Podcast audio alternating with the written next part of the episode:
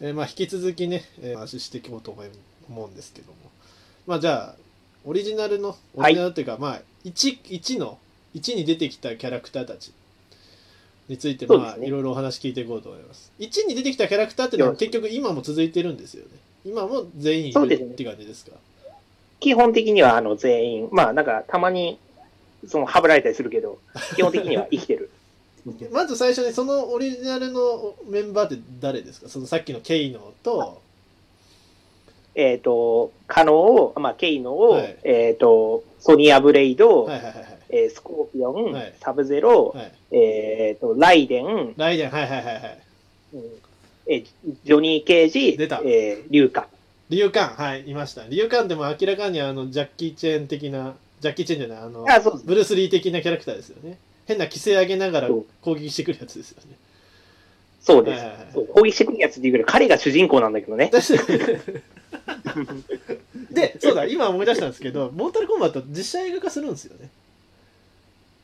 っていうか、もともとしてるんですけして、どね。あ、もうなんか改めてもう一回するっていう話が入ってて。あ、そうそうそうそう。でしかも2020年に公開されるとか。そう。で、しかも、ライデン役が浅野さんなんですよ。そう、なんか、スコーピオンとライデンがちゃんと日本人がやるっていうので、そうそうそう結構あの、お気持ちが高ぶってるところであるんですけど。そう。で、しかもなんかまあ、今までのあの、モータルコンバット映画版もちょっとだけ見たことありますけど、別にグロくないじゃないですか。うんあの、ね、すごくいい出来だと思うんですよね。あ、あれそうなんですか。ストーリーはいいんですね。うん。あの、ストーリーは1のストーリーなので、1、2、3かなのストあ、ーリーそうなので、なんですか。でももう一回ちょっと見てみようかな、ちゃんと。まあ、あの、まあ僕は、あの、2以降は存在しなかったもんだと思ってるので、まあ見るのは、見るのは1だけでいいと思います。いや、なんかもう、フェイタリティを期待する目でしか見てなかったんで。ああ、そ、それだとちょっとあれかもしれないですね。わかりました、わかりました。ちょっとじゃあ、そういう目で見てみ。じゃあ、今からそのストーリーを聞いて見てみます。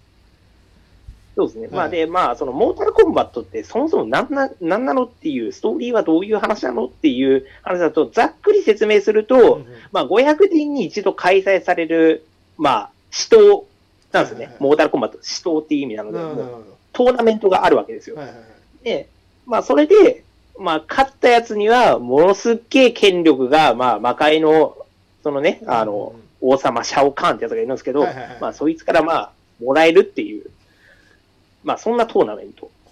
が、モータルコンバットっていうトーナメントなんですよなね。で、まあ、そこに、あの、いろいろな、あの理由をね、持って、はいはい。こう集まった7人のファイターたちが、まあ、さっき言ったその7人。はいはい。だって、ジョニー・ケージってただのハリウッドかなんかの俳優ですよね。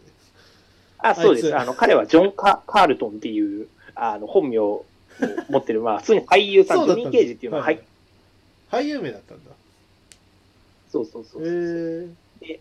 まあ、彼は、まあ、あの、まあ、じゃあ、ジョニー・ケージの話からすると、彼はまあ、まあ簡単に言うと、いや、俺はこんなリアリティのね、うん。映像を撮る、撮るためにうん。映画に出てるんじゃねえんだと。ほうほうほう。本気で戦いてんだと。ほう。いや、頭おかしいやつだ。そそれが、あの、映画のリアリティも増すし。俺も楽しめるから、そういう映画が撮りてんだっていうので、うんうん。いや、じゃあ、本当の死闘ってやつはどんなもんなんだっていうところで、モータルコンバットに参加した男なんですよね。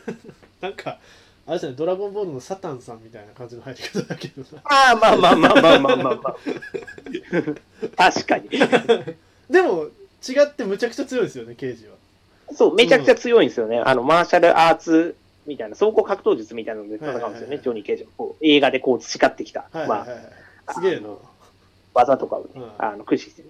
多分格闘ゲームで初めて金敵をやった男はあの男ですね。最低だ。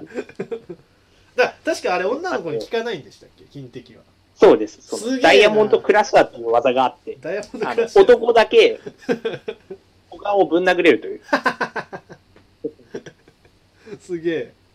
えー、で、ジョニー、じゃあジョニー・ケージは、そういうバックボーンで入ってきたやつなんですね。あそうですね。はいはいはいはい。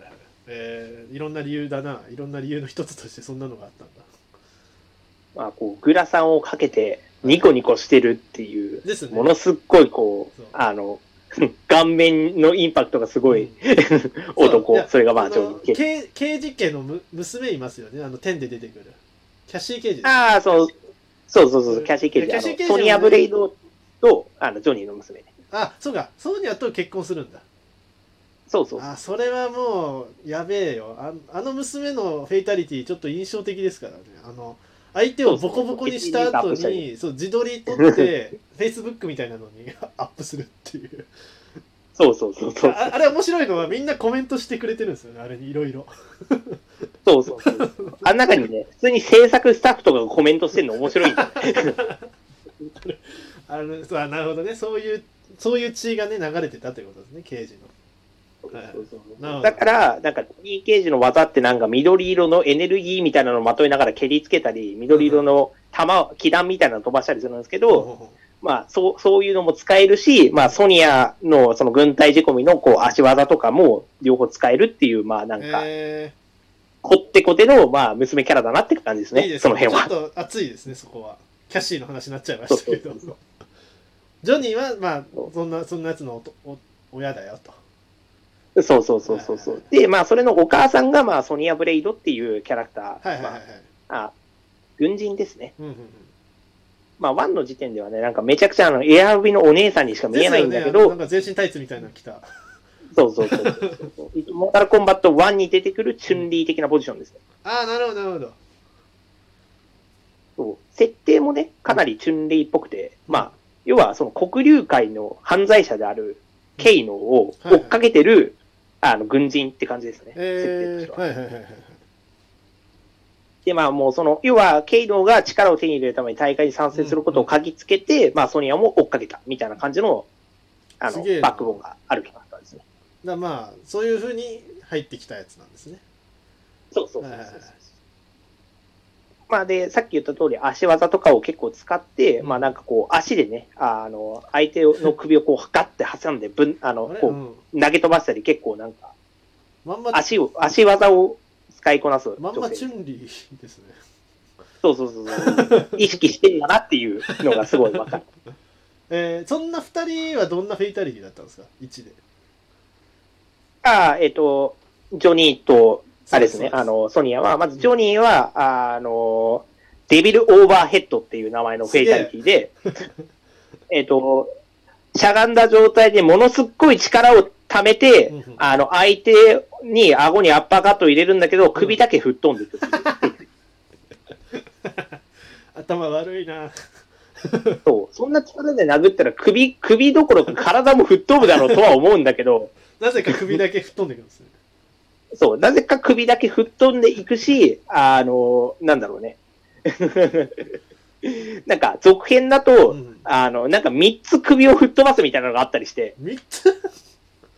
そうなんか、殴った後に何もないところにもう一度アッパーカットしたらまた首が出てくるっていうね、裏技があって。あえらしいなモータルコンバットらしい裏技だなそれで、ジョニー・ケージ、 wins っつって、あの、地面に首が3つ並んでるのよ。そう。あの fatality 終わった後のジョニー・ケージ・ wins のなんかあの喋るまあ作シリーズごとにちょっと違うんですけどその時のあの解説者の声のトーンちょっと面白いですよね。あんまテンション高くないですね。ジョニー・ケージ・ウィンズフェイタリティみたいなそんな感じじゃないですか。そうそうそうそうそうそう。そう。一番テンション高くてもフェイタリティみたいなそんぐらいじゃないですか。あそうそうそうそうそう。あの、こう、ナレーション基本的にあのね、あの、ダウナーな感じなので、多いあれあれもいいあれもいい。でキャシーキャシーじゃないソニアは？どんなフェイタリティなんですか？ソニアのフェイタリティは、えっ、と、ちょっと名前は忘れちゃったんだけど、まあ、投げキッスみたいなのするんですよ。ほうほうほうほう。ほうほうほう。チュって。うん。チュって投げキッ、投げキッスしたっけ？その投げキッスしたやつがなんか赤い玉みたいなのになって、相手の方向に、そう、きエネルギー弾みたいになって飛んでいって、相相手が骨まで、あの、燃えるっていう。いやわけ一が瞬で、あの、骨だけになっちゃうぐらい燃えちゃうっていう。わけがわからないですけど。それをこうああこれは強いってあんま順応できないんですけど。それなるほどねへえなるほどね。そう。なんかね、あの、突っ込みたいけど、どうしようもなどうしようく、もないまあなんか突っ込みづらい感じ。なんか初期のゲームだからありそうみたいなそんな感じの終わり方ですねそう、そうですね。まあなんか、うなんか、とりあえず女性感を醸し出そうと頑張ったんだなっていう努力は感じる。そうですね。要するに、さっきのチュンリーに似てたみたいな話がありましたけど、本当にだアイドル的な戦い方なんですね。ままあ、その、あ。うん、唯一の女性キャラですから、やっぱり。なあなあなあ。まあそれは可愛く見せてやれと。そうそうそうそういや今思い出今思い出してまたあの天の話で申し訳ないですけどその二人の娘の娘あ違う違うな天のソーニャのフェイタリティってなんか突然なんか透明になってたドローンが現れて相手を蜂の巣にするっていうフェイタリティありましたよああ、そうですね、そうですね。はい。あんなの最初からそれ使えよって思ったんですけど まだね、多分ね、うん。そこまでミリタリー要素がね、あの、確立されてなかったんでしょうね、あの時。当時はね。だってエアロビの服着てますもんね。そうそうそう、エアロビの服着てるし、なんなら、あの、ああの人腕につけてる、あの、レーザー、レーザーを発射する機械みたいなのからビーム出すんですけど、はいはいはい、まあ、それもただ手から出てるようにしか見えないし、ワンの時だったら。ああそうなんだ。はいはいはい。なんかだから、はいはい。なんか、まだキャラが立ってなかったんだなっていう。ほなんかあの軍事キャラで思い出したんですけど Q だったから、はいストライカーって言いましたよねああ、僕が大好きなキャラクターですねあ。の人ってあの何の能力も持ってなくただマーシャルアーツと重機だけで戦うやつですよねそうです。あの、彼はカーティス・ストライカーっていう、ただの警官ですからね。そいつがあのあの無敵の人たちに対して戦いを挑んでるっていう構図がまず面白いし、うんそうそうそう。まあ、挑まざるを得なくなったっていう、まあ、ストーリー背景が、まあ、あるんですけど。そうなんですよね強いですか？そうそう。ストライカーえ、それはあれですか？設定的な意味ですか？そういうゲーム的な意味。まあまあどっちまあ設定的に設定的に、いや、設定的には結構その、まあああ、頑張ってる方だと思いますね。